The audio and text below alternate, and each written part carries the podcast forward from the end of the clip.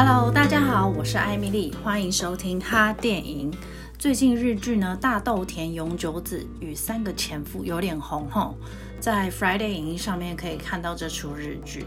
然后小田切让呢，在这部日剧突然出现，让很多人欣喜若狂。小田切让呢，真的是我觉得全日本最帅的男演员。有时候你看电影的时候会觉得啊，这个男演员在戏里面很帅，但是你去 Google 照片之后，往往照片会就是有帅的，也有觉得嗯还好，就没有像戏里面那么帅。但是你 Google 小田切让真的超扯，他一整面刷下来，每一张照片都是非常帅，他的造型都是非常特别。他自己私底下参加记者会什么什么的穿搭，我都觉得每一个都帅到不行，都是满分帅。我觉得这个演员实在是太厉害了。那所以，我今天想要介绍一些小田切让我喜欢的作品。小田切让演的电影里面，《幸福的汤屋》我觉得非常好看。他在电影里面演一个非常颓废的废物老公，他不但前面一开始失踪，然后还捅了一个篓子回家，然后你看你就是会知道那个篓子是什么，因为他跟他老婆一起经营一个日本的汤屋浴池，所以片名才叫做《幸福的汤屋》。那《幸福和汤屋》的剧本非常厉害，它会让你在快要结尾的时候突然爆哭。所以这部电影我非常推。然后这部电影的导演呢，叫做中野亮太，就是之前我介绍过二宫和也主演的摄影师电影《浅田家》，他们是同一个导演。另外还有一部《漫长的告别》，也是他的作品，也很好看。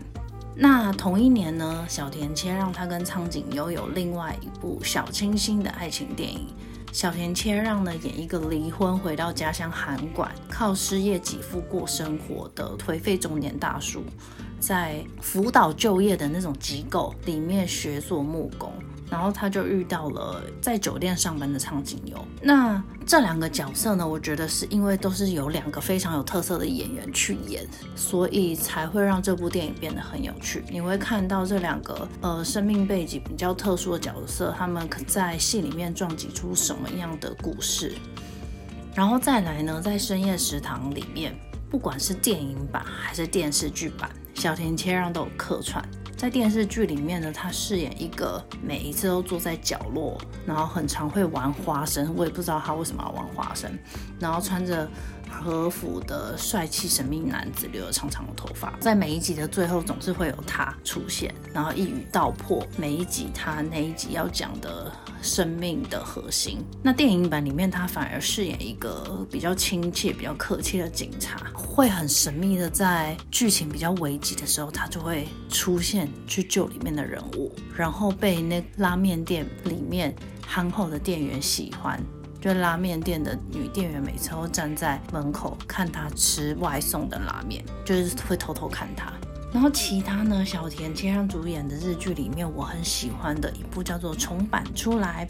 重版出来呢，讲的是日本漫画杂志出版社编辑的故事。小田切让饰演的是一个资深的副总编辑。叫做五百齐头镜，这个角色名字实在是太帅太特别了，所以我一定要念出来。其他角色名字我都没念，我只有只有念这个。然后喜欢看漫画的人一定会喜欢这部日剧，它很贴切地描绘了